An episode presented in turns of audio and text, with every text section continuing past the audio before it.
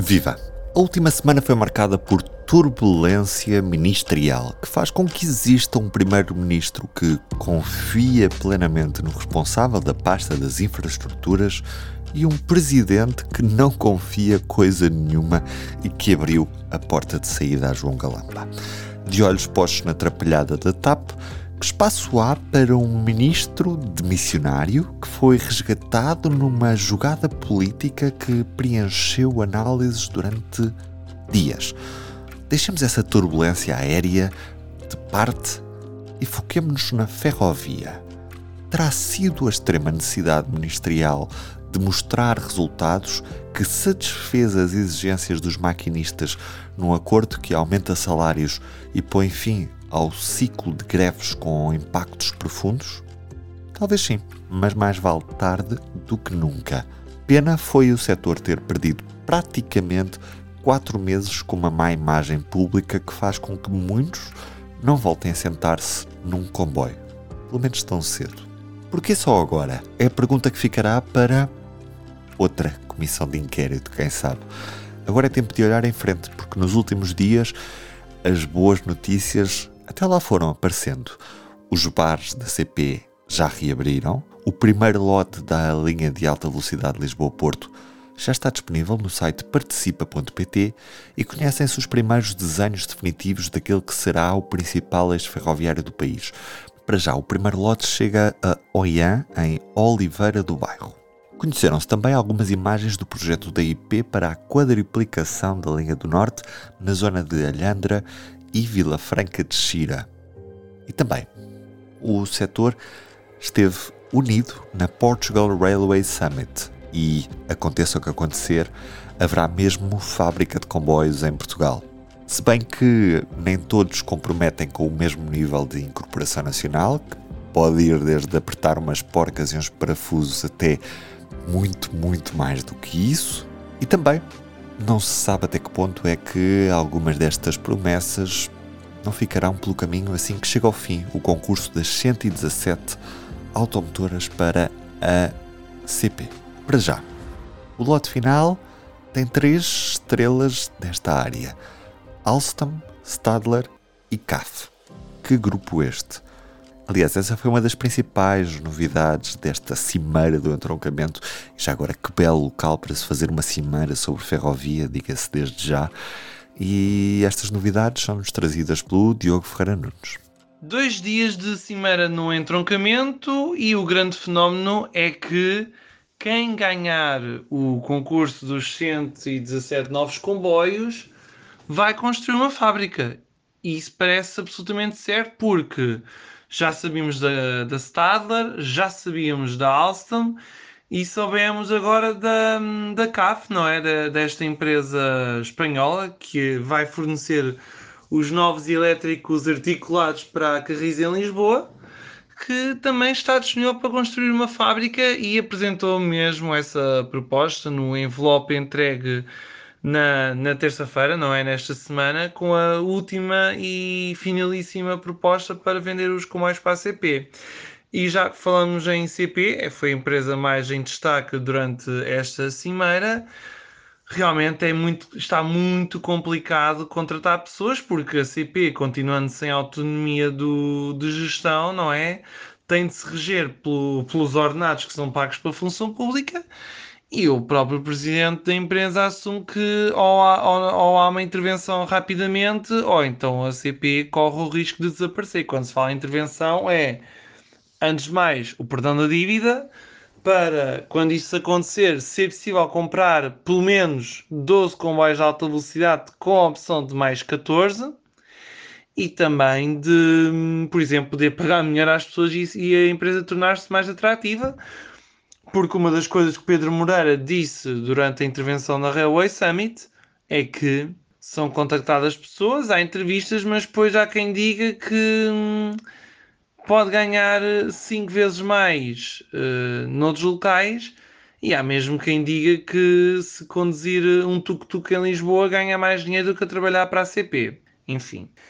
A CP, por conta disto, tem que andar a, a ir buscar reformados para voltarem a ocupar funções E isto já não, não é só na CP que acontece, também o Metro de Lisboa uh, assumiu esta situação. Vitor Mingos dos Santos também falou sobre isto durante a Railway Summit.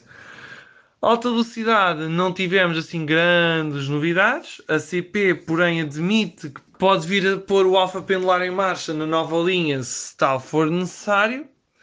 E a Birrell a queixar-se da, da Autoridade da Mobilidade e dos Transportes e do IMT por causa das exigências que estão a ser levantadas para poder operar na, na nova linha. Eles, a Birrell, que é do grupo Barraqueiro, e está a contar que a partir de 2029 possa pôr comboios de alta velocidade na, na nova linha Porto-Lisboa e aproveitar também o eixo Braga-Faro no limite. Ainda da Railway Summit, a destacar a questão da falta de competitividade dos comboios de mercadorias e a exigência que as empresas de mercadorias por comboio tenham igualdade de tratamento sobre as empresas de mercadorias pela estrada. Porque quando temos, por exemplo, uma administração do Porto de Sines e do Algarve a cobrar a tal taxa, a tal portagem sobre as mercadorias, sobre os comboios de mercadorias, mas depois nada acontece com os carros, isso também foi um ponto bastante discutido também no debate da, da Railway Summit. Só um reparo: o que ouvimos daqui para a frente foi gravado a 28 de abril, antes da instabilidade dos últimos dias e das últimas novidades, muitas delas trazidas pela Portugal Railway Summit. É por isso que o Carlos nos falou assim, ainda em modo de divisão desta cimeira, sobre a conversa que teve com o rosto da plataforma ferroviária portuguesa, o Paulo Duarte. Bom, para quem está um, a acompanhar menos esta, esta questão, informar primeiro o que é que é a plataforma ferroviária portuguesa, não é? É uma coisa mais voltada para a indústria. É uma entidade que tem 109 associados, dos quais 71 são empresas, 11 são operadores e gestores de infraestrutura, e depois há ainda uh, 17 entidades que são institutos, centros de investigação, universidades, etc. Tudo isto de forma a formar um verdadeiro cluster ferroviário em, em Portugal. Mas uh, o que o Paulo Duarte me contou é que o objetivo é voltar para dentro, ou seja, ver de que forma é que as empresas nacionais, o que é que as empresas nacionais podem fazer pela indústria ferroviária em Portugal e também o que é que as empresas nacionais podem fazer para entrarem nas cadeias de abastecimento das grandes multinacionais do setor no estrangeiro. Uh, ao que parece, há muita engenharia, há muito know-how, há muita capacidade técnica que uh, Portugal, que não envergonha nada o país e que permite que muitas empresas portuguesas possam entrar claramente uh, nestas cadeias de abastecimento internacionais para servir as grandes empresas da indústria ferroviária. E se o fazem para o estrangeiro, podem fazê-lo também em Portugal para a nossa indústria e para colaborarem na construção do tal comboio português. Dizer só apenas que também que o comboio português pode não ser necessariamente um comboio de marca portuguesa 100% made in Portugal. Não. O comboio português é, é um, é um princípio, é uma meta, não é? O que se pretende é que Portugal tenha cada vez mais indústria ferroviária, que se consigam fazer cá muitas coisas e que, como diz o Paulo Duarte, se houver 51% de incorporação nacional no fabrico de uma carruagem, de uma locomotiva ou de um comboio inteiro, então já podemos dizer que é um comboio português. Agora sim, vamos ao episódio. Eu sou o Ruben Martins e comigo, como sempre, Carlos Cipriano e Diogo Ferreira Nunes. Viva, bem-vindos. Olá. Olá, viva. Carlos, neste fim de semana trouxeste-nos de novo a história da Infraestruturas de Portugal, que teve dias a operar sem autorização de segurança. Que história é esta e que implicações é que isto na prática teve ou devia ter tido e que acabou por não ter? Bom, a IP, enquanto gestora de infraestruturas ferroviárias, tem de ter uma autorização de segurança que demonstre que cumpre os requisitos uh, de segurança necessários para que possa operar com segurança. Passa a redundância da palavra segurança. Mas que é aqui de facto uma, uma, uma pedra basilar.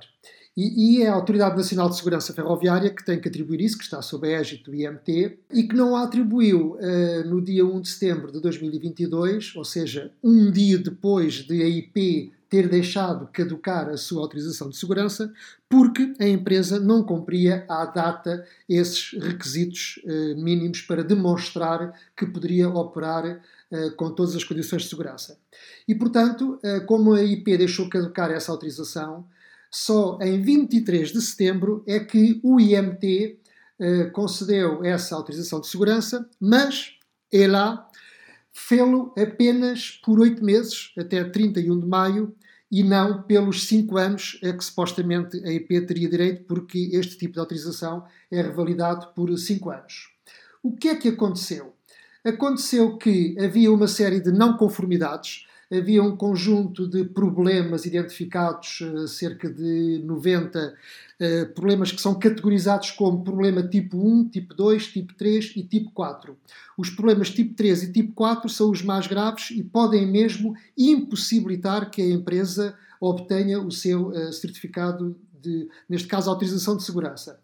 Em 23 dias a IP conseguiu resolver os problemas do tipo 4 um, e o IMT, uh, correndo algum risco, apesar de tudo, atribuiu a autorização de segurança à IP uh, para, com a condição de que ela resolvesse todos os outros problemas até 31 de maio.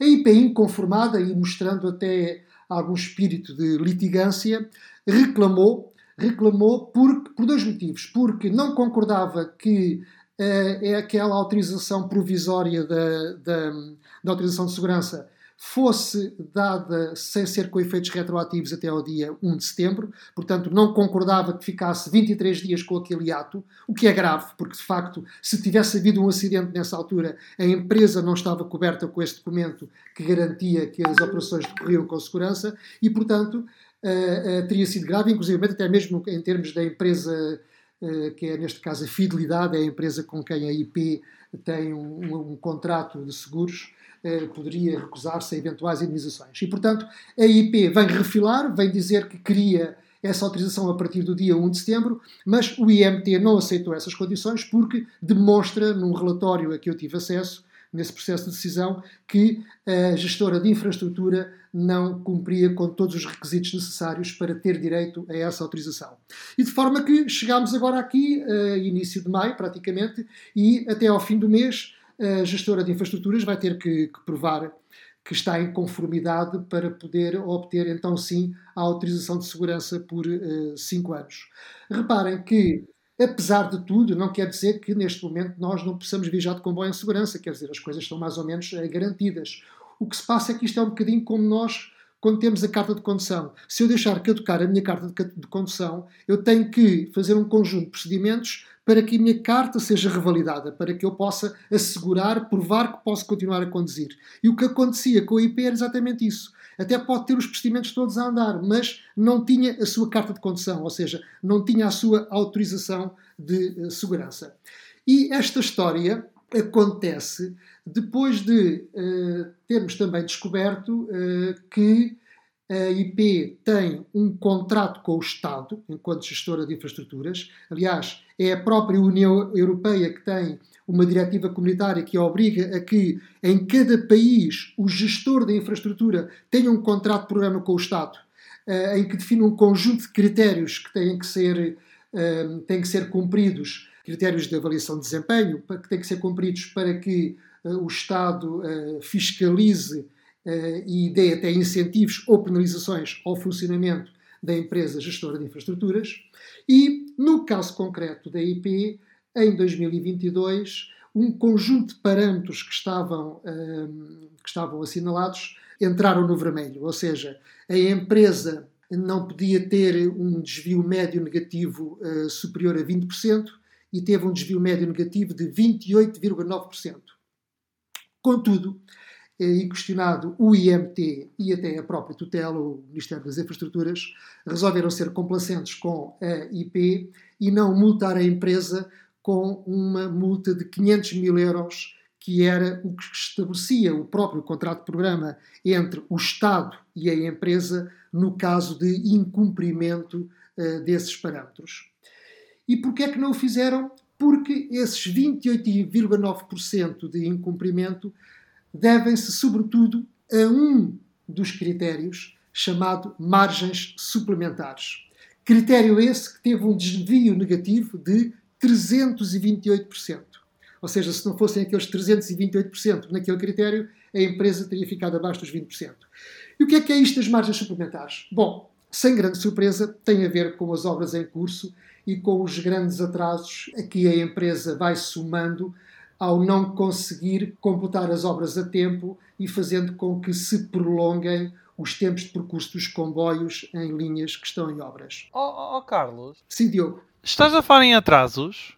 Sim. É que acho que há mais um, porque ou, já agora só abrindo um pequeno parênteses, já que estamos a falar em atrasos, estão, estão a ver aquela renovaçãozinha entre Espinha e Gaia, na linha do Norte, agora passou para meados de 2024. Estimava-se que ficava pronto este ano, já passou para meados de, do próximo ano.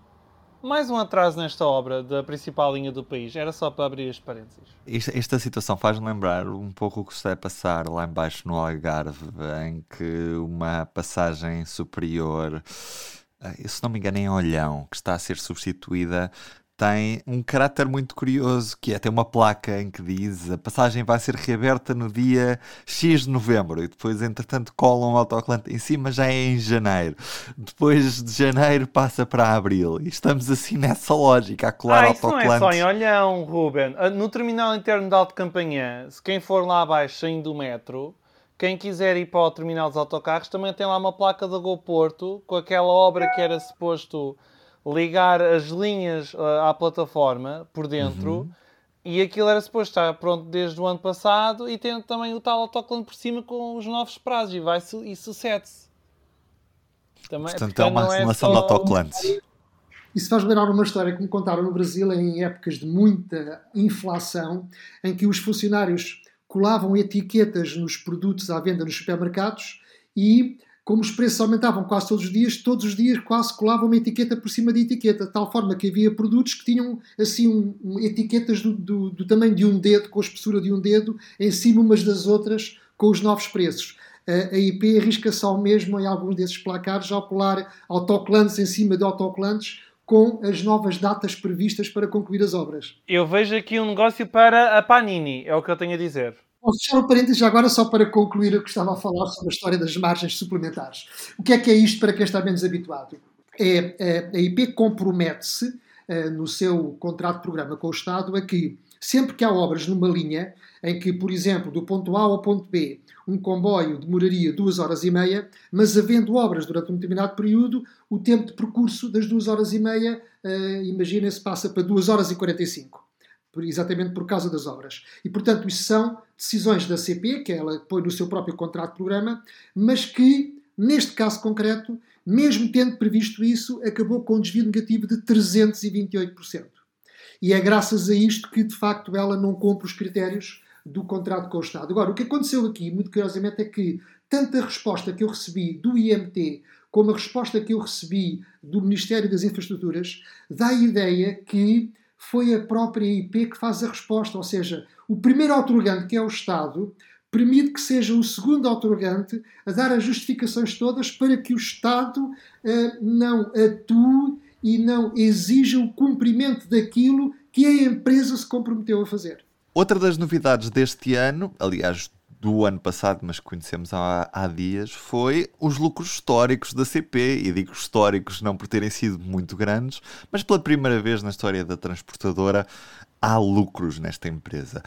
O que é que mudou, Diogo? Quem vai apanhar o comboio vai pensar: olha, mais greves.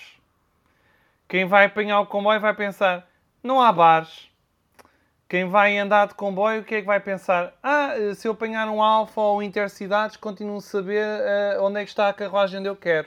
Mas isso é também porque falta alguma coordenação com a IP. Talvez maior internalização, como por exemplo a história que o Carlos contou da, da Alstom, não é? Um dos serviços que a CP tem internalizado, embora a comunicação da CP vá voltar a ser externalizada, porque há nove empresas uh, a concorrer para ficar com essa conta da comunicação, que é bastante curioso, tendo em conta que a CP tem várias pessoas no departamento de comunicação. E o que é que mudou mais? Há mais comboios arranjados, de facto. Uh, continuamos à espera dos novos comboios, mas isso também depende de outras entidades que não só a CP. Não, não mudou assim tanto, mas se calhar há uma coisa chamada contrato de serviço público que faz toda a diferença.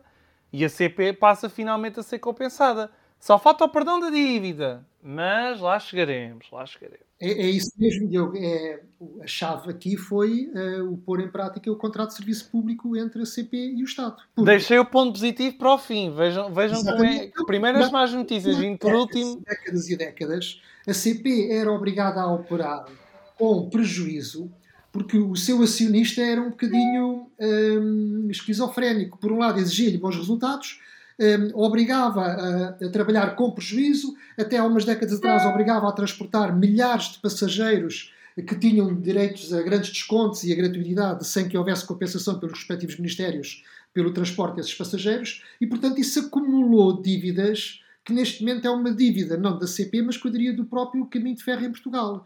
Ora, a partir do momento em que a empresa contratualiza com o Estado que vai fazer um conjunto de serviços que são deficitários, mas que o Estado se compromete a pagá-los, e há ali um conjunto de parâmetros que a empresa cumpre, a empresa, tendo-os cumprido, recebeu a indenização devida e conseguiu provar e conseguiu de facto pela primeira vez ter, ter lucros. Não são muitos, são 8 milhões, mas tendo em conta que nos últimos anos a média era de 50 milhões negativos, isto, de facto, para mim é histórico.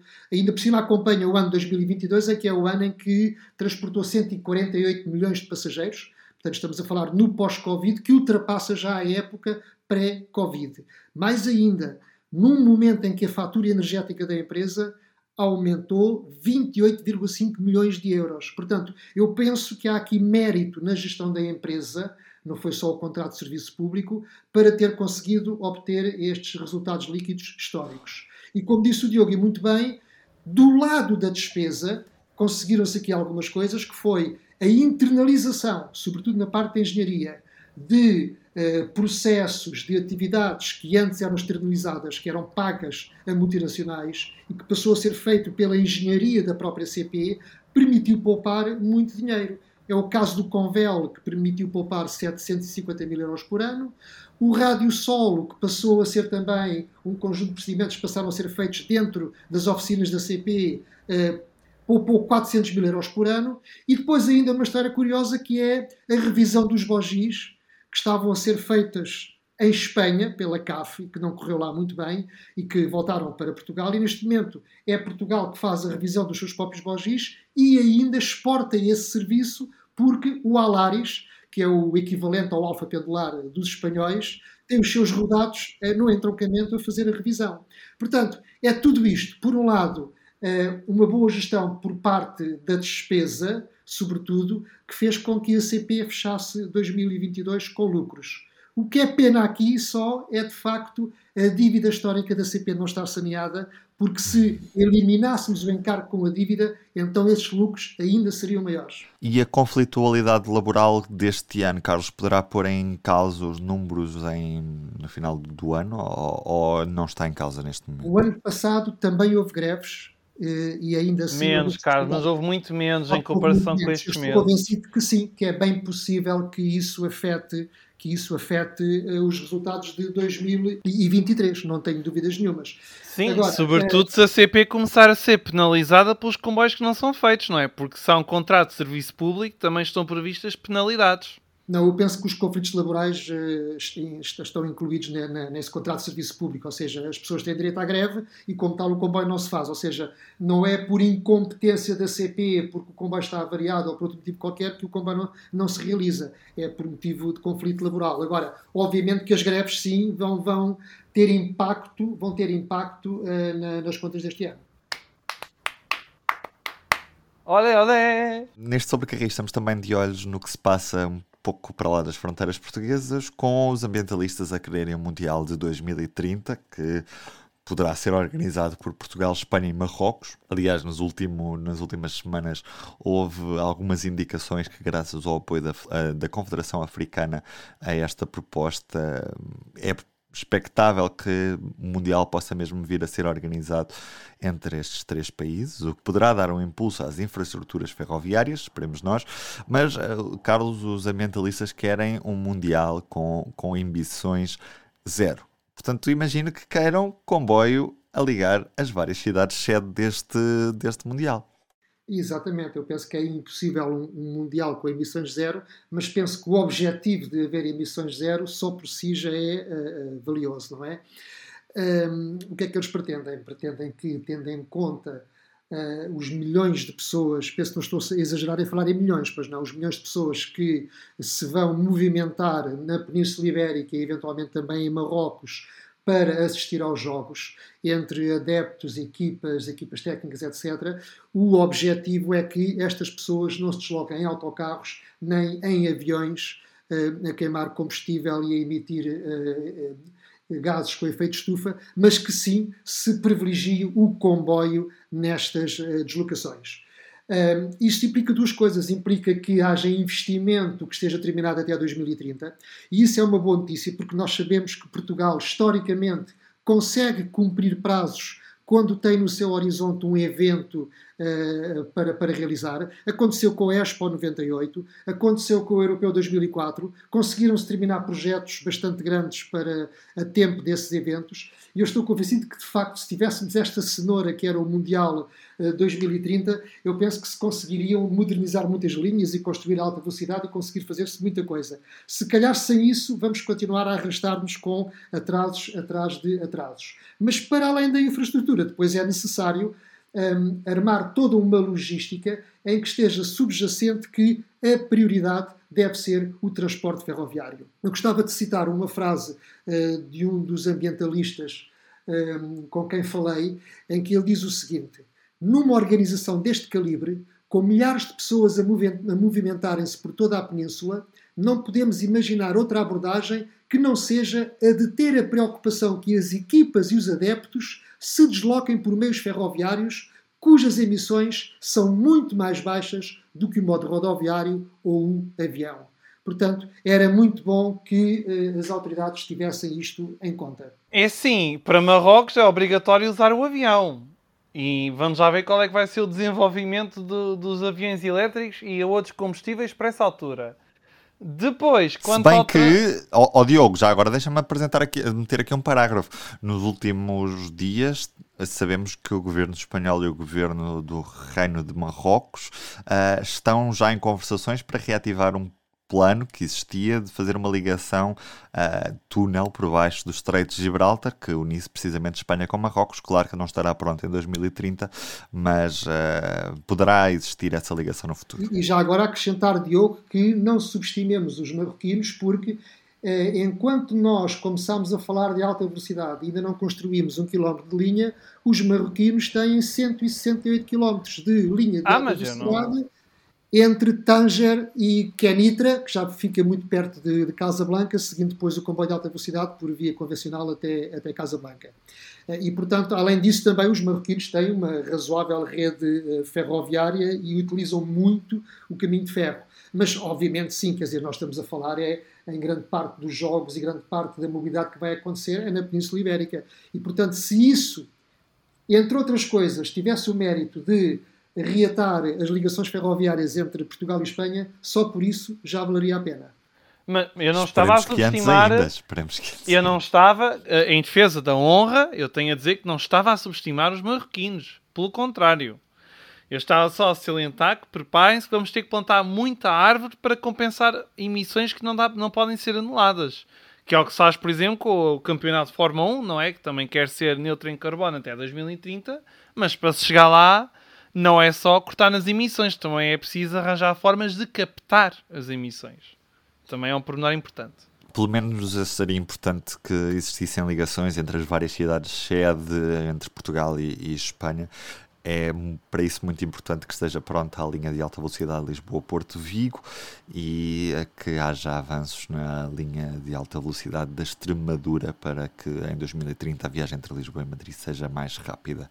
Depois, olhando um pouco para o norte de Portugal e para a Galiza, temos uh, boas novas da parte da Renfe, que finalmente vai reatar aquela que é a ligação de comboio regional entre Vigo e Valença do Minho. No fundo, passam a existir quatro possibilidades de ligações entre o Porto e Vigo. Claro que estas duas ligações adicionais terão de, terá de ser feito um transbordo em Valença do Minho, mas uh, no fundo a Renfe restabelece uma ligação que estava suspensa desde a pandemia e que serve não só para os conselhos do, do norte do, Minho português, como também para os conselhos da zona sul da Galiza, que atravessando uma ponte têm uma estação do lado português e depois podem seguir a sua viagem de comboio até Valença e mudar para, para, para Vigo. O que é certo é que Carlos Cipriano há um sindicato ferroviário espanhol que propõe que esta linha seja aproveitada de outra forma, criando uma linha transfronteiriça entre o Minho e, e a Galiza. Certo. É um sindicato, é uma proposta de, de um sindicato das comissões obreiras que se dedica também a estudar como é que como é que se pode melhorar o serviço ferroviário. É curioso que os sindicatos ferroviários em Espanha não se dedicam apenas a fazer greves, nem a defender estritamente ou de uma forma muito restrita os direitos dos seus trabalhadores. Eles acham que defendem também os seus trabalhadores se fizerem propostas que possam melhorar o caminho de ferro, porque o que for bom para o caminho de ferro será bom para os seus associados. Eh, não digo que os sindicatos portugueses não façam a mesma coisa, mas têm ainda alguma coisa a aprender com os espanhóis. Eh, eh, enfim, também não quero ser injusto, no caso do SEMAC, nós temos atualmente na direção do SEMAC pessoas que têm reais preocupações sobre o estado da ferrovia em Portugal e que não se limitam a usar a cartilha meramente reivindicativa. Ah, Mas, Associação Comboios 21. Estão muito mais à frente.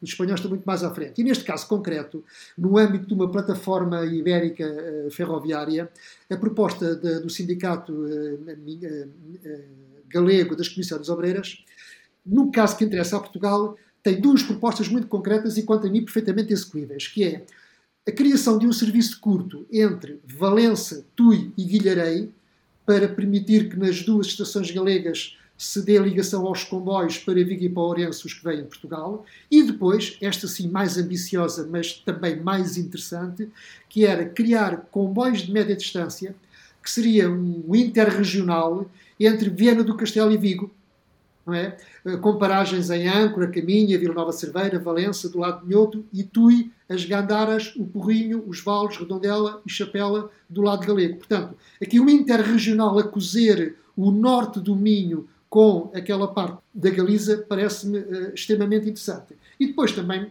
propõe uma coisa que parece muito óbvio, que é alguns intercidades vindos de Lisboa e que já vão a Viana e a Valença, que já agora sejam prolongados até Vigo parece-me também perfeitamente execuível e parece-me uma excelente ideia. E, e, é isto, só que infelizmente o que estou a falar é tão só da proposta de um sindicato espanhol. Eu não sei se isto chegou à mesa da CP ou da Renfe ou das respectivas tutelas. Eu estou a crer que, se chegou, não devem ter ligado nenhuma. O que eu sei é que isto já chegou ao eixo atlântico, que tem de alguma forma ajudado a promover. Uhum por exemplo, já houve reuniões com a Câmara de Viana do Castelo e também com outros municípios dos 42 que fazem parte do eixo atlântico, porque de facto isto merece ganhar algum peso político. Já agora recordar, porque foi falado numa entrevista à Trem de Vista, que é uma nova publicação espanhola na área da, da ferrovia, de um amigo nosso, do Miguel Angel Bustos, uhum. em que há uma entrevista em que é referido que, por exemplo, a Renfe tem as locomotivas 252 que já tem alguma idade, ou seja, poderia levar um sistema com véu e, quem sabe, poderia uh, rebocar uh, carruagens uh, da CP num verdadeiro comboio ibérico. É material elétrico que é compatível com as, com as duas tensões da catenária, a portuguesa e a espanhola. Quem sabe, uma hipótese para o Celta, que faz 10 anos em julho, ter uh, uma nova vida, revigorar-se e poder uh, receber com dignamente os passageiros que querem atravessar a fronteira de uma euro-região tão importante como esta entre mim e a Galiza. Sobre isso é importante recordar as palavras da ministra Raquel Sánchez, a responsável espanhola pela pasta dos transportes, que em entrevista feita à margem da, da Cimeira Ibérica de, de Lanzarote, um, dizia que é necessária uma coordenação com a Infraestruturas de Portugal para uma integração segura desta ligação. Já fizeram um protocolo em agosto do ano passado e têm agora de acertar uma sinalização compatível para que depois se possa circular nesta linha com comboios elétricos entre os dois países. A ministra assegura ainda que está a trabalhar para que isso seja uma realidade o mais depressa possível. Aliás, a ministra salientou essas boas relações com Portugal, ainda que haja muita dificuldade de articulação entre as duas companhias de ferroviárias de transporte públicas, a CP e a Renfe, que, por exemplo, estão desarticuladas no que toca aos serviços noturnos. Uh, mais uma vez, Espanha diz que está a estudar, mas uh, não se compromete com a retoma das ligações noturnas uh, de forma interna. Aliás, todas as ligações que já são possíveis de serem realizadas com recurso a, a linhas de alta velocidade, essas de certeza que não vão voltar.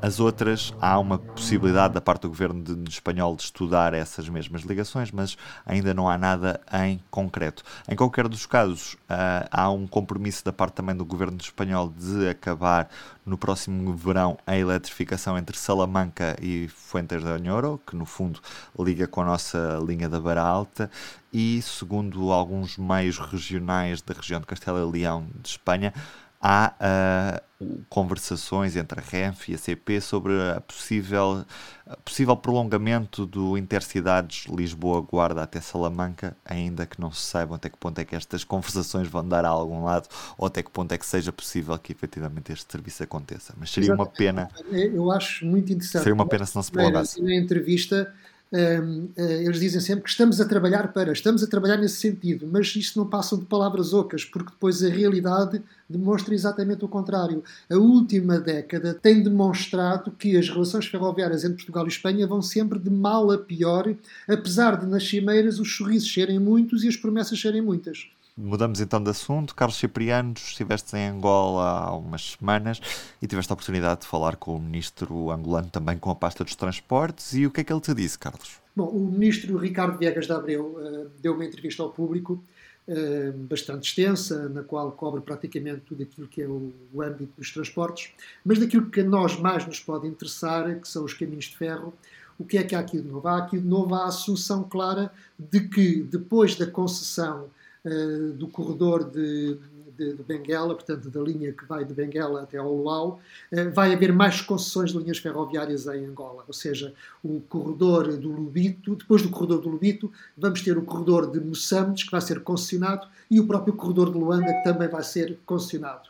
Uh, isto porque se verificou que ser o próprio Estado angolano a explorar as linhas de caminho de ferro não está a resultar e, portanto, são bem-vindos aqui os privados para que possam dar mais músculo ao aproveitamento destes corredores ferroviários.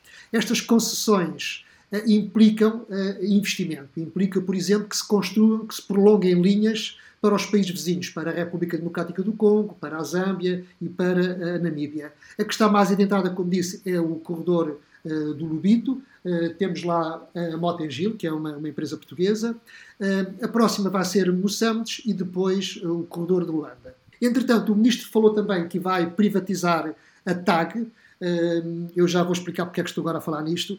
A TAG é a Companhia de Bandeira eh, de Angola e o ministro diz que quer que a TAG continue a ser uma, uma companhia de bandeira. Quem ficar com a TAG um, vai ficar também com o hub de Luanda, que é muito importante ali no contexto regional. Não deixou de fazer um à parte em relação a Portugal, porque ele diz que há países que têm uma, uma, companhia de bandeira privatizada, mas que já foi renacionalizada. Bom, eles pretendem uh, privatizá-la, mas mantê-la uh, como companhia aérea de bandeira e com o respectivo ato. A que é que vem isto a propósito com os comboios? Tem a ver com o seguinte: tem a ver que, a par da privatização da TAG, está em curso a construção de um novo aeroporto em Luanda. É um aeroporto que vai custar 2,7 mil milhões de euros e que vai ficar a 40 km do centro da cidade, ou seja, seria como se fosse uma OTA, eh, aqui no caso português. Ou há um cochete. O que é que isto tem a ver com, com, com a ferrovia? Tem a ver com o seguinte, fazendo-se um novo aeroporto em Luanda, obviamente que ele terá que estar ligado uh, por caminho de ferro. E o que está previsto é que aproveita-se o caminho de ferro de Luanda, portanto a linha atualmente suburbana entre uh, Luanda uh, e Viana, onde, a partir de um certo momento, há um ramal que diverge dessa linha para servir o aeroporto.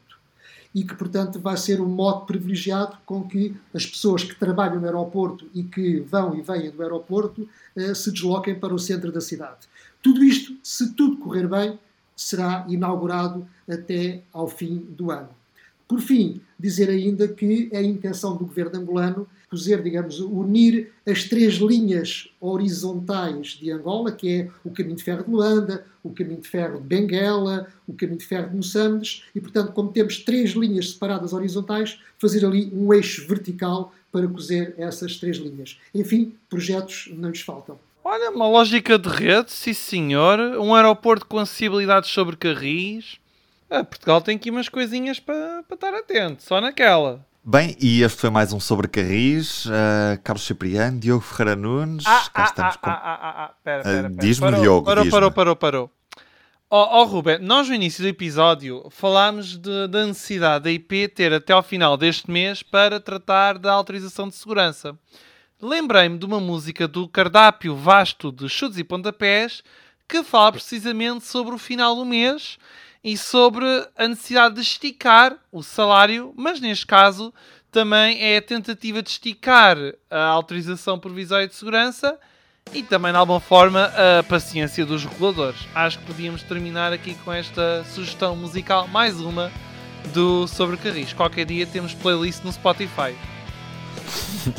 Já não falta tudo, Diogo. Vamos então aos chutes com fim do mês. Um e dois, deixa para depois.